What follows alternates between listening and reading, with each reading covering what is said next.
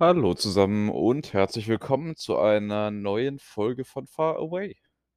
Heute ist der 6. April 2023, mein 34. Geburtstag. Und wir haben 14:36 Uhr in Kalifornien. Es ist, äh, leicht bewölkt gerade, deswegen habe ich mich entschieden, nicht rauszugehen, sondern jetzt diese Folge aufzunehmen. Also, die Wolken haben sich gerade hier so ein bisschen zusammengerottet, um die Herrlichkeit dieses Tages zu zerstören. Aber natürlich, äh, soll mich das nicht davon abhalten, euch von der Herrlichkeit der gesamten Woche zu erzählen, zumindest eben, was sich so in jeglicher Hinsicht ereignet hat. Es war relativ viel los. Es, äh, gibt einiges zu besprechen. Das sage ich, glaube ich, fast jede Woche, aber es stimmt. Es stimmt definitiv für diese Woche. Also, auch im Vergleich zu den sonstigen Wochen oder vielen der sonstigen Wochen stimmt das heute. Ähm, dementsprechend, ja, habe ich einiges vorbereitet. Hoffe, ich kann mich an alles erinnern und mich daran erinnern, es zu erwähnen, denn das ist nicht immer gelungen in den letzten Wochen, ohne dass ich dazu, äh, vertieft jetzt darauf vertieft eingehen werde. Es wird keine Sonderfolge vergessene Ereignisse geben, so weit bin ich nicht. Hm, aber auf jeden Fall gibt es genug, was man vergessen könnte und dementsprechend auch genug, woran ich mich erinnern kann und was ich hier erzählen werde in dieser hm 16. Kalenderwoche? Keine Ahnung. Ich habe keinen Kalender hier. 15., 14., 16. Kalenderwoche. Irgendwie sowas wird es wahrscheinlich sein. Ja, und, äh, da ich nicht weiß, was ich einleitend sonst noch sagen sollte, würde ich sagen, wir schauen einfach mal in die Woche rein. Ja, das war gar nicht schlecht. 14. Kalenderwoche ist es offenbar. Hat mich das Internet soeben informiert auf Nachfrage. Ähm, die 14. Kalenderwoche gilt als eine der besseren dieses Jahres, soweit ich das, ähm, vernommen habe. Unabhängig davon, die Schlagzeile der Woche ist unser erstes Thema. Die stammt von gestern, vom 5. April 2023. Ich habe ja verschiedene Funktionen dieser Rubrik durchexerziert. Also Kuriositäten, kleine Meldungen, über die ich gerne sprechen würde und große Meldungen, die das politische Geschehen in den gesamten USA bestimmen, waren so ein bisschen die Kategorien der letzten Wochen. Jetzt sind wir so ein bisschen bei einer Sache, über die hier allgemein viel gesprochen worden ist gestern und heute. Und zwar bin ich mal wieder bei sfgate.com und die Schlagzeile lautet äh, Killing of Cash App Founder Bob Lee in San Francisco shocks Tech World. Und zwar Bob Lee, das ist der, beziehungsweise war leider der ähm, CTO, der Chief Technology Officer ähm, bei Square, beim Entwickler einer Bezahl-App, die hier recht verbreitet ist, ist ähm, gestern, nein, am Dienstag schon erstochen worden in Downtown San Francisco in der Rincon Hill Neighborhood. Die ist ein Stückchen weg von hier. Also schon noch relativ zentral, aber auch ein Stückchen weg von hier. Und ja, es ist wohl nicht ganz klar, was genau die Hintergründe waren oder was genau passiert ist, aber ja, er ist eben auf der Straße angegriffen worden mit einem Messer und dann eben leider diesen Verletzungen gestern äh, erlegen. Und ja, das ist so ein bisschen 'n großes Gesprächsthema, einfach deswegen, weil, naja, es auf offener Straße passiert. Das sorgt dafür, dass man sich ja tendenziell auch ein bisschen unwohl fühlt. Es ist keine gefährliche Gegend oder so. Also, kein Ort, wo man jetzt irgendwie sagen würde, das ist eine No-Go-Area und halt auch gerade nicht morgens unbedingt.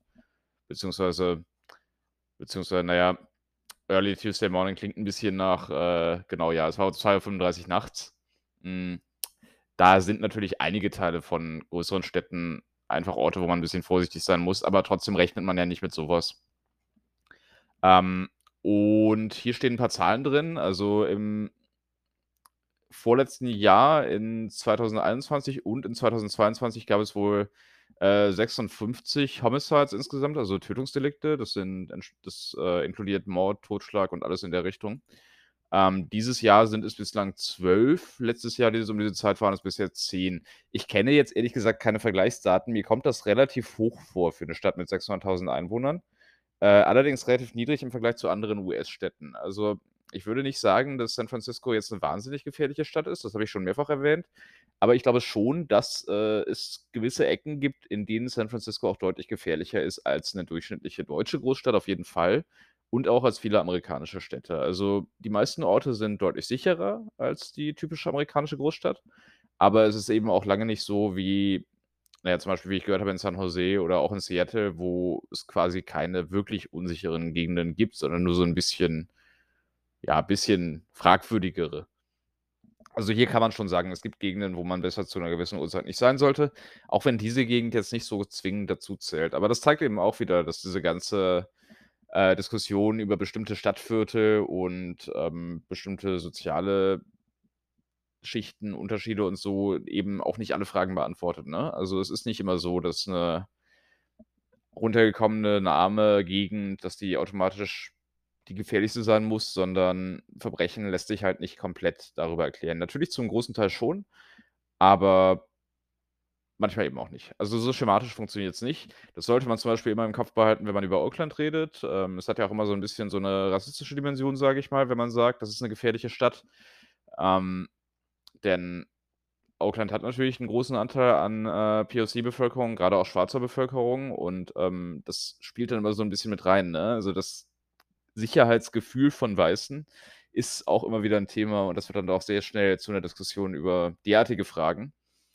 Dabei sind es, wie gesagt, einfach oft soziale Fragen natürlich und oft auch einfach Pech, so hart das klingt. Hier ist es auch 'n Messer, das ist keine Schusswaffe, das ist halt was, das kann dir überall passieren, mehr oder weniger. Vielleicht nicht in der eigenen Wohnung, aber wenn man die eigene Wohnung verlässt, dann gibt's so was leider. Also, ja, ich wünsche allen Hinterbliebenen das Beste, auch wenn sie das hier garantiert nicht hören und das ist 'ne traurige Geschichte. Es ist halt dennoch 'ne Großstadt und, ähm ja, solche Dinge passieren leider. Also, da irgendwelche Zuweisungen Schuldzuweisungen, wie ich sie auch gehört habe in den letzten Tagen, ich glaube, das ist nicht der richtige Weg. Das war die Schlagzeile der Woche, etwas düster wieder. So, dann schauen wir mal in die letzte Woche rein, was denn da so alles sich ereignet hat. Ich, äh, habe grade meinen Kalender meinen digitalen Kalender herausgezogen, denn ganz auswendig kriege ich das tatsächlich nicht hin.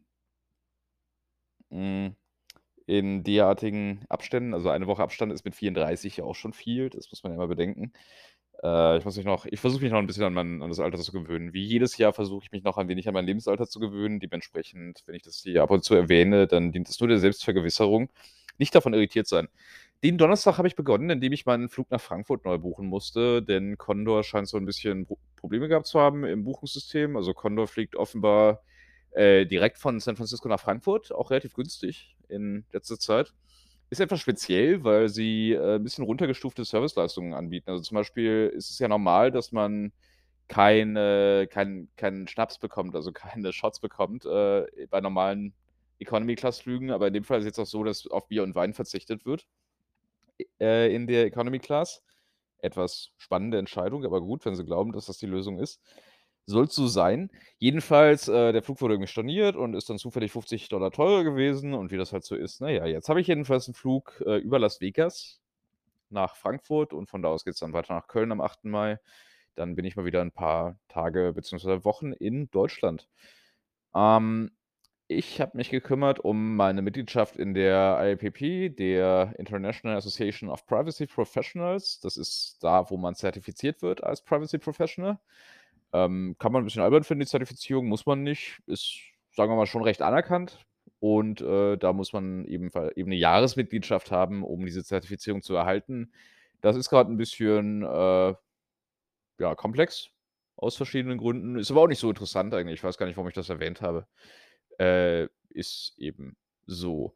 Am Freitag hatte ich eine spannende Diskussion mit einer Law Firm aus Washington, also Washington DC. Die wollten über 'n Dokument sprechen, das ich Korrektur gelesen hatte und ja, haben mir am Ende in allen Punkten recht gegeben. Es ist ganz angenehm, also bis auf 'n paar minimale Kleinigkeiten. Es ist ganz angenehm, wenn einem von, äh, gleich 2 Anwälten von der Großkanzlei Recht gegeben wird. Das, äh, kann ich auch durchaus genießen, muss ich gestehen. War in diesem Fall sehr nett. Danach habe ich mir eine Gelbimpfer äh, Gelb Gelbimpferfieber ne? So heißt das Wort, Gelbfieberimpfung verschafft bei Walgreens, also bei der Drogerie hier nebenan ums Eck, hm, für 200 $, also 193 $ habe ich letztlich gezahlt und, äh, dafür habe ich jetzt die Lebensentscheidung quasi getroffen, dass ich in Zukunft kein Gelbfieber mehr bekommen werde. Äh, das war erforderlich natürlich für den Aufenthalt in Ghana im Mai Ende Mai nach meiner Deutschlandreise. Da muss man diese Impfung vorzeigen. Dafür gibt's die sogenannte gelbe Karte, fand ich 'n sehr schönen Begriff. Das ist, äh, der internationale Nachweis der Gelbfieberimpfung. Ich habe erfahren in dem Kontext, dass AmerikanerInnen offenbar nicht den uns bekannten Impfpass haben. Also, dieses Booklet, was viele von euch sicherlich kennen, dieses Gelbe, das gibt's hier wohl so nicht. Deswegen äh, war die Ärztin auch sehr irritiert, weil sie dachte, das Booklet wäre schon die gelbe Karte für die Gelbfieberimpfung und ich würde nur kommen, weil ich das so großartig fand, diese Impfung. Ähm, dem war nicht so. Und die Impfung war auch gar nicht so großartig. Also, ich sag mal, Nebenwirkungen waren schon ein bisschen da. Schon ziemlich schlapp gefühlt, Impfstelle hat 2, 3 Tage wehgetan. Wir kennen das alle von den Corona-Impfungen, aber, äh, ich war überrascht, dass es auch bei anderen Impfungen so ist. Das hatte ich fast völlig vergessen in der ganzen Zeit. Ähm, ja, das war so der Freitag und ja, außer Impfen nicht viel los gewesen, könnte man sagen. Immerhin impfen. Ist ja auch nett. Macht man ja auch nicht alle Tage, glücklicherweise. So, bevor wir gemeinsam das Wochenende genießen können, haben wir ein kurzes Rechtsthema der Woche. Ein kurzes ja, ich weiß noch gar nicht, wie kurz es am Ende wird, aber ich wollte ein bisschen sprechen über einen Justice am Supreme Court und das ist Clarence Thomas. Ich hatte schon ein paar Mal über Clarence Thomas gesprochen, unter anderem darüber, dass seine, äh, Ehefrau eine politische Aktivistin des rechten bis rechtspopulistischen bis rechtsradikalen Spektrums ist, unter anderem auch relativ unklares Verhältnis zum Sturm aufs Kapitol hat und solche Geschichten. Ähm, und jetzt gab es eine größere Story in der in dieser Woche, dass, ähm, Clarence Thomas auf einem kleinen Ausflug war. Und zwar auf einem Ausflug mit einem Großspender der Republikanischen Partei, einem Milliardär namens Harlan Crow. Und unter anderem war waren sie gemeinsam auf der auf 'ner Yacht unterwegs, die, äh, Herrn Crow gehört waren in seinem Privatjet unterwegs und waren dann noch so ein bisschen in dem, äh, Resort, was was eben diesem Milliardär gehört. Also, das ist ganz nett. Das hat ein paar Schnellboote, äh, direkt unter den Wohneinheiten stehen. Also, hat einen eigenen Dock, eigene Unterstellplätze für die Boote, äh, Tennisplatz natürlich, also, was man halt so braucht, ne? Ist alles da. Hm. Und natürlich sind Clarence Thomas und dieser Milliardär seit Jahrzehnten, Jahrhunderten gute Freunde. Das ist einfach so. Dass der gute Mann republikanischer Großspender ist, ist auch nur es sind einfach sehr viele Zufälle, also sehr viele unabhängig voneinander existierende Zufälle. Die Frau von Clarence Thomas, die Hardcore-Republikanerin ist, der Großspender, der gleichzeitig ein guter Freund ist und, äh, Hardcore-Republikaner ist. Clarence Thomas, der von republikanischen Präsidenten berufen wurde, der der Rechtsaußen des aktuellen Gerichts ist. Ähm, und ja, dieser ganze Urlaub hat jedenfalls ungefähr eine halbe Million Dollar gekostet wahrscheinlich für ja, so 'n so 'n paar Tage. Also 9 Tage waren es genau, in Indonesien das Ganze übrigens. Und ja, das macht er eigentlich jedes Jahr. Also, das macht, äh, Clarence Thomas jedes Jahr mit, äh, diesem guten Freund und, ähm das berichtet er jetzt auch nicht an den Supreme Court. Also, er müsste eigentlich, aber macht er nicht, denn das ist ja alles privat und man wird ja wohl noch Freunde besuchen dürfen. Und, ähm, die Frage, die sich dabei natürlich stellt, ist: Wie ist das denn eigentlich mit, äh, Supreme Court Justices? Also, dürfen die eigentlich alles machen, was sie wollen? Sind sie über dem Gesetz oder nicht? Und die Antwort ist so einfach, wie sie kompliziert ist auf, äh auf einmal, denn BundesrichterInnen in den USA haben ja immer eine Berufung auf Lebenszeit. Das ist ja in allen Positionen auf allen Höhen so. Und, ähm, das soll eigentlich dafür sorgen dass, ähm, diese RichterInnen unabhängig handeln können und sich eben nicht abhängig machen müssen von Leuten, die Interessen haben an bestimmten Entscheidungen. Andererseits haben Leute, die Interesse haben an bestimmten Entscheidungen, manchmal vielleicht auch nette Ferienhäuser und sind zufällig langjährige FreundInnen und, äh, mögen die gleiche Partei wie man selber. Da wird man sich halt auch schnell einig, äh, wenn man dann jedes Jahr 'n Urlaub für den doppelten Wert des eigenen Gehalts bekommt und das nicht berichtet. Jedenfalls gibt es eigentlich einen Code of Conduct für die Justices am Supreme Court. Dieser Code of Conduct besagt, dass jeder Anschein der Unangemessenheit verwiesen äh, vermieden werden muss. Und insofern hat sich natürlich, äh, Clarence Thomas in gewisser Weise daran gehalten, an diesen Code of Conduct, denn es handelt sich hierbei nicht um einen Anschein der Unangemessenheit, es handelt sich einfach um pure Unangemessenheit. Insofern passt das ja eigentlich. Wenn man einen Supreme Court Justice loswerden will, das ist meines Wissens nicht passiert bislang in der Geschichte der Vereinigten Staaten, dann ist das tatsächlich ein Impeachment. Also, das Impeachment ist, äh, das Mittel der Wahl für, äh, höhere für höhere, äh, Funktionen generell. Und, ähm das gilt dann eben auch für für Justices und tatsächlich auch für höhere Richter und sonst RichterInnen im Bund. Die müssen impeached werden, sprich das, äh, Haus also das Repräsentantenhaus und, äh, der Senat müssen zustimmen. Das ist 'ne relativ hohe Hürde. Es gab eine Anklage gegen einen äh, Supreme Court Justice in der Vergangenheit. Das war im Jahr 1805. Der Justice Justice Samuel Chase, der vom Haus, äh, damals angeklagt wurde, aber vom Senat freigesprochen wurde. Bislang ist das alles. Es, äh, gibt natürlich keine Mehrheit, um so ein Impeachment erfolgreich durchzuführen. Deswegen ist das grade auch nicht in der Diskussion gegenüber Clarence Thomas. Aber ich sage mal, wenn man das so sieht, dann wäre das Nachdenken darüber schon nachvollziehbar.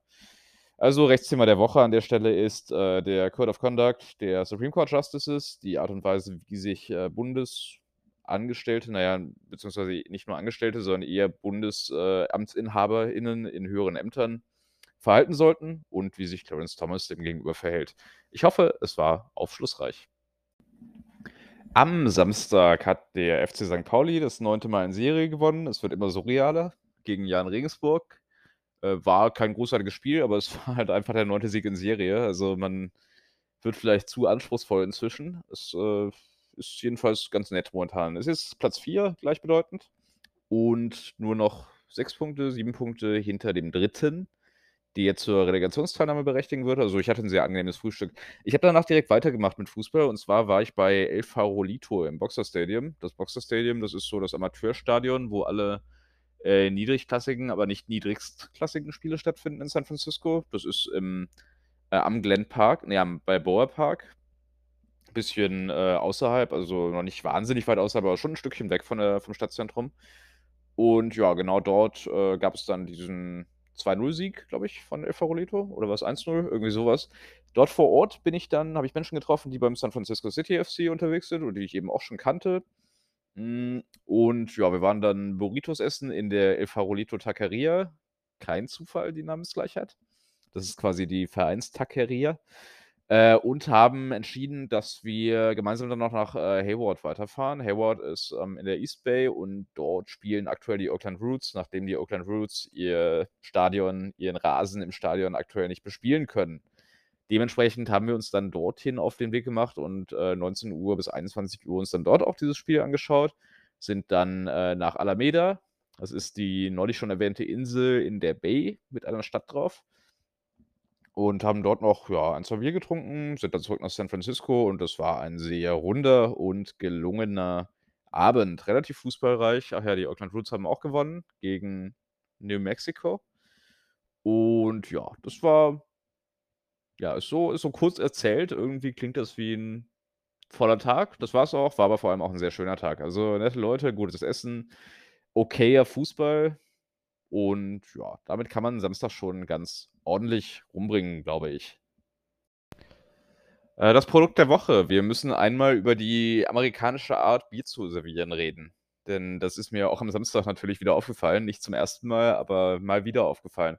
Es gibt im Prinzip, ja, 3 zentrale Arten, wie man hier Bier bekommt. Das ist, äh, im Prinzip wie in Deutschland, außer dass es in Deutschland vielleicht eine Art weniger gibt. Denn die Flasche und das Glas kennt man hier zwar auch, aber dazu kommt noch die Dose. Und das Dosenbier in der Kneipe ist in Deutschland ja irgendwie doch sehr unüblich. Ist auch durchaus nicht unverbreitet, sage ich mal, das direkt aus der Dose zu trinken. Also, das macht man schon. Hm, aber ich glaube, als etwas vornehmer wird dann doch das Glas angesehen. Die Flasche sch ist so 'n bisschen die Flasche führt so 'n bisschen Nischendasein im Vergleich zu Deutschland. Also, ich finde, Flaschenbier in Kneipen ist eher seltener hier. Ähm, das Problem ist aber das Glas. Denn es herrscht hier nach wie vor eine sehr angelsächsische Trinkkultur. Sprich, es gibt einen tief verwurzelten Hass auf Schaum und gleichzeitig aber die Notwendigkeit, das Glas bis zum obersten Rand voll zu machen. Das heißt, man hat im Prinzip nur die Oberflächenspannung des, äh, Getränks selber, keine schützende Schaumschicht und, äh, muss sich sehr ruhig halten, wenn man das Bier vom Tresen irgendwo anders hin transportieren will. Und das ist eigentlich somit die unklügste Art, wie man Bier ausschenken kann. Also, ich meine, der Schaum hat ja 'n gewissen Vorteile äh, gewisse Vorteile, ne? Also, ich finde ihn persönlich so von der Textur her ganz angenehm erst mal. Ähm, er isoliert das Bier in gewisser Weise. Also, solange 'n Bier schäumt, ist es ja auch nicht schal, ne? Und, äh, ich finde auch für die Optik tut es was. Und diese mannigfaltigen Vorteile werden hier stets ignoriert, um damit ein Minimum mehr an Flüssigkeit im Bierglas zu erreichen. Was aber gleichzeitig auch zu so 'nem schalen optischen und geschmacklichen Eindruck führt. Also, ich glaube, das Mehr an Masse, das man sich damit vielleicht, ähm, ja, er erkauft hat, das tauscht man ein gegen ein eine verminderte Qualität des Genusses. Also, es ist 'n bisschen zu sehr auf den reinen Kapitalismus, den reinen Bierkapitalismus ausgerichtet, die die reine Gewinn und Verlustrechnung. Und das ist eigentlich inakzepta inakzeptabel, heißt das Wort. Äh, deswegen, das die Qualität des Bieres als solches hat hier schon deutlich zugenommen, glaube ich, in den letzten Jahren, aber die Art und Weise, es zu servieren, da gibt's immer noch ordentlich Luft nach oben. Ähm, das ist tatsächlich einer der Gründe, warum man Guinness hier relativ gut bestellen kann. Also, ich habe ja generell nichts gegen Guinness, außer dass es jetzt kein wahnsinnig interessantes Bier ist. Aber zumindest Guinness hat natürlich den Schaum, den es ja auch braucht, weil es sonst kein Guinness wäre. Also, so 'ne dunkle, schwarze Flüssigkeit, da denkt man ja eher an Cold Brew oder so, wenn das nicht, äh, diesen diesen sahnigen Schaum hat. Und das gehört halt schon dazu. Den gibt's hier dann auch. Also, so weit reicht's dann immerhin schon. Bis zu dem Gedanken, dass, wenn Guinness diesen Schaum doch hat, ob da nicht auch andere Biere mit Schaum ganz ganz geil wären, reicht's irgendwie nicht. Also, das ist irgendwie weiß ich nicht, das ist jenseits der Gedankenwelt. Man kann es wahrscheinlich so bestellen, aber ob's dann einem auch so gelungen gezapft wird, das ist 'ne andere Frage. Die Leute sind's ja auch nicht gewohnt. Ja, das war ein Schlaglicht auf den schockierenden Zustand des Schaumes in den Vereinigten Staaten. Den Sonntag habe ich dann im Wesentlichen in im Glen Park verbracht. Ich, äh, hatte mich verabredet im Glen Park zu einem Bagel, einem Kaffee und einer kleinen Wanderung durch den Park. Das war sehr, sehr nett. Das ist so 'n also, der der Glen Canyon oder Glen Park, das ist halt 'n Canyon, wie der Name sagt, und auch ein Park, ähm, der, ja, so 'n paar Wohnhäuser beherbergt und eben auch diverse sehr schöne Wanderwege. Der Nachteil war so 'n bisschen, es war ja die letzten Wochen hier teilweise recht nass und so richtig getrocknet war das Ganze noch nicht. Also, es gab sehr schlammige Abschnitte in diesem Park, aber gleichwohl eine sehr sehenswerte Ecke der Stadt. Also, so, ähm, schöne Bäume, Wälder, Waldgebiete, hm, bisschen felsigere Gegenden und so Häuser auf Stelzen, also, die so halb an den Hang gestützt sind. Äh, ist alles schon schon sehr schick, sage ich mal. Und auf jeden Fall 'ne also, jetzt keins der großen Highlights der Stadt, aber schon so 'n lokaler, netter Park. Der Bagel auch sehr gut. Ich finde ja die Bagelkultur in San Francisco insgesamt nur durchschnittlich, aber das ist ein sehr, sehr, sehr guter Bagelladen und vor allem auch inhabergeführt, also, so 'n richtig schöner kleiner Laden. Ähm, gibt's auch nicht mehr so oft hier und grade in der Ecke hier, wo ich wohne, jetzt auch nicht so wahnsinnig oft. Insofern war das eine ganz nette Abwechslung. Und ja, da habe ich dann den Sonntag größtenteils rumgebracht an diesem hübschen Ort. Und das war dann auch völlig in Ordnung so, denn ich hatte ja meinen aufwendigen, meinen, äh, viel mit viel Aktivitäten gefüllten Tag des Wochenendes da zu diesem Zeitpunkt auch schon hinter mir mit dem Samstag. Und schon wieder ein Wochenende rum. Über den Montag gibt es meiner Auffassung nach gar nicht so viel zu erzählen, denn über Montage gibt's ja selten viel zu erzählen. Also, eigentlich nö. Eigentlich möchte ich den Montag diese Woche komplett überspringen. Äh, Dienstag wiederum habe ich mich getroffen mit einer, äh, LLM-Studierenden, einer LLM-Studentin von der UC Law SF, vormals UC Hastings, auf ihre Bitte hin, um so 'n bisschen über meinen Job zu sprechen. Also, wir haben uns hier bei Molinari hingesetzt, eins das ist direkt nebenan, eins der exzellenten italienischen Sandwiches dort habe ich mir gegönnt. Das sind wirklich mit die besten der Stadt, würde ich sagen. Also, das ist jedes Mal sehr, sehr, sehr erfreulich, aber nicht ganz billig, irgendwie 13, 14 zahlt man schon. Hm, ist aber dafür auch 'n volles Mittagessen, also, man wird durchaus satt. Ähm, ja, und dann haben wir so 'n bisschen uns unterhalten darüber, was ich grade mache und was ich grade nicht mache und was wir ihr anbieten könnten unter Umständen als Unternehmen und solche Geschichten. Das fand ich sehr angenehm. Auch so 'n bisschen wieder 'n Einblick bekommen, wie das grade ist, äh, hier zu studieren, denn das ist jetzt bei mir auch schon wieder 'n bisschen länger her. Meine Güte, wie die Zeit rast, der Wahnsinn. Ja, das war eigentlich so dann schon der wesentliche Teil meines Dienstags, also, die ganzen Standardsachen, ne, davon erzähle ich ja immer nicht so, denn die sind halt Standard. Am Mittwoch war ich 'n bisschen mehr unterwegs und zwar ab dem Nachmittag. Da hatte ich erst 'ne Verabredung auf 'n Kaffee mit einem, hm, Anwaltskollegen einem deutschen Anwaltskollegen, der inzwischen in San Francisco ansässig ist.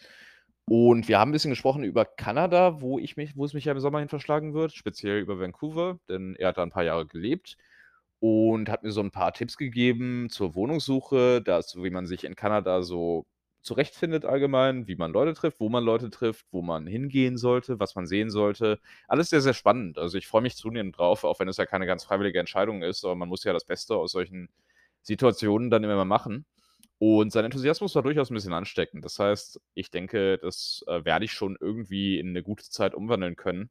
Und Vancouver als solches ist bestimmt 'n lohnenswerter Ort, um da Zeit zu verbringen. Dementsprechend, ja, sehr, sehr schönes, sehr angenehmes Gespräch. Und dann geht es noch so 'n bisschen um die meine vielleicht bald folgende Zusammenarbeit mit der UC Law SF. Da darf ich ja noch nicht so viel drüber sagen, deswegen kann ich das hier leider nicht vertiefen. Aber da haben wir uns jedenfalls auch 'n bisschen drüber unterhalten, denn ihn konnte ich ja zur Verschwiegenheit verpflichten. Das ist ja das Schöne unter unter AnwältInnen, dass, äh das funktioniert auf die Weise. Und, äh, dementsprechend konnten wir uns da 'n bisschen drüber unterhalten. Auch nicht im tiefsten Detail, aber so viel steht eh noch gar nicht fest. Insofern konnten wir zumindest so 'n paar Grundzüge schon mal durchsprechen, zu meiner Zufriedenheit im Übrigen.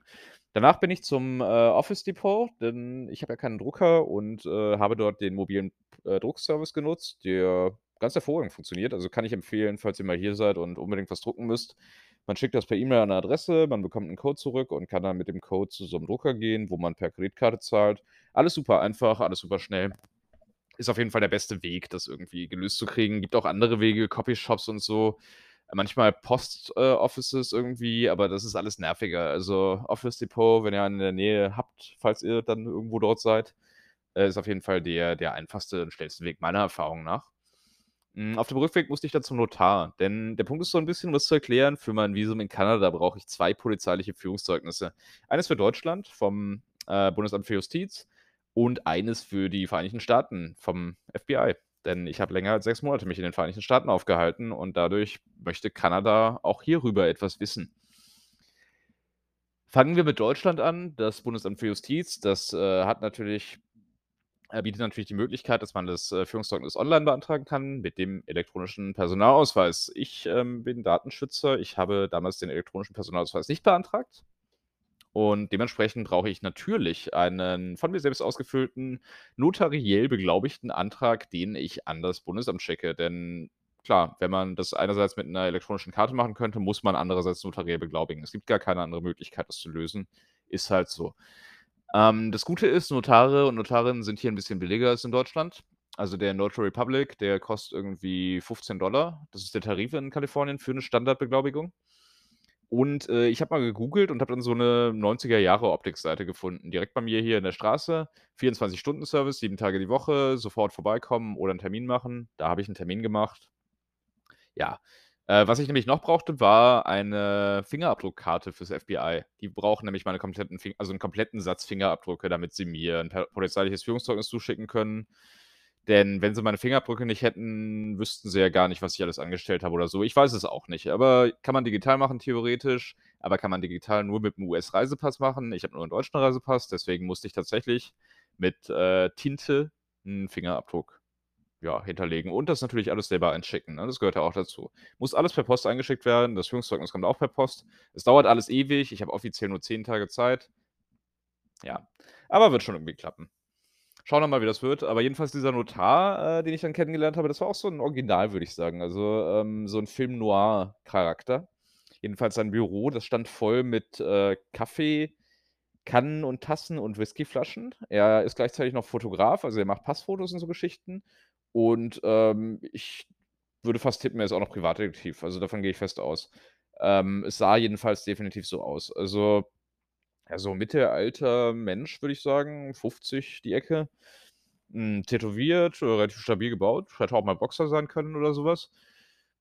Bisschen angsteinflößend vielleicht, aber eigentlich ganz nett. Äh, irgendwie leider auch weiß ich glaube ich glaube, er hat zwischendurch 'n rassistischen Witz gemacht, der nicht so nicht so geil war.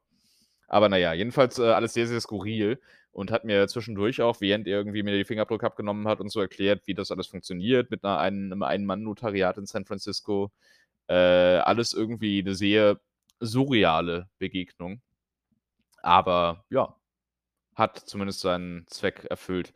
Die Fingerabdrücke kosten 35 $. Das heißt, äh, insgesamt bin ich dann 50 $ losgeworden für diese unglaublich notwendige Prozedur. Immerhin habe ich das jetzt geschafft. Beziehungsweise, ne, ich muss gleich noch mal zu Office Depot, denn ich muss noch ein anderes Formular drucken und dann wieder einscannen, denn Papier ist geil. Na ja. Das ist mein Programm für für heute dann auch im Wesentlichen. Also, heute ist sonst nicht so wahnsinnig viel passiert an spannenden Dingen. Ich bekomme 'n neuen Vertrag, äh, jobmäßig. Das war, hm, gestern auch noch 'n großes Thema. Sagen wir mal, es gab 'n kleinen Konflikt, einen internen, aber diese Situation ist dann jetzt zu meiner Zufriedenheit gelöst worden. Das ist auch ganz gut. Ja, und das war eigentlich diese Woche jetzt so bis Stand jetzt. Und heute habe ich Geburtstag. Ich bin 34 jetzt, um mir das noch mal in Erinnerung zu rufen. Aber mehr weiß ich auch nicht. So, na, immerhin mal wieder über 'ne halbe Stunde gekommen. Das ist ja in letzter Zeit auch eher die Ausnahme gewesen. Ähm, wenn auch, ja, immer noch recht kurz gefasst, würde ich sagen. Das, äh, ist irgendwie ich kann das nicht ganz kontrollieren. Meine Motivation, lange oder kurz zu sprechen, das sind irgendwie Dinge, da stecke ich selber nicht drin. Habe ich auch nach 34 Lebensjahren hm, noch nicht rausgefunden vollständig. Ich freue mich jedenfalls, wenn euch es gefreut hat, von mir zu hören und, äh, wenn ihr so weit 'n guten Tag habt, wenn ihr so weit 'ne gute Woche habt. Nächste Woche hört ihr, wie meine war, wie gehabt. Hm, es wird dann irgendwann 'ne Pause geben für 'n paar Wochen, während ich nämlich in Deutschland und Ghana bin. Also, im Mai wird's nicht viele Podcasts geben, wahrscheinlich nur einen. Aber bis dahin ist ja noch 'n bisschen Zeit. Also, 'n paar Folgen stehen noch an und dann gucken wir mal, wie das weiter wird.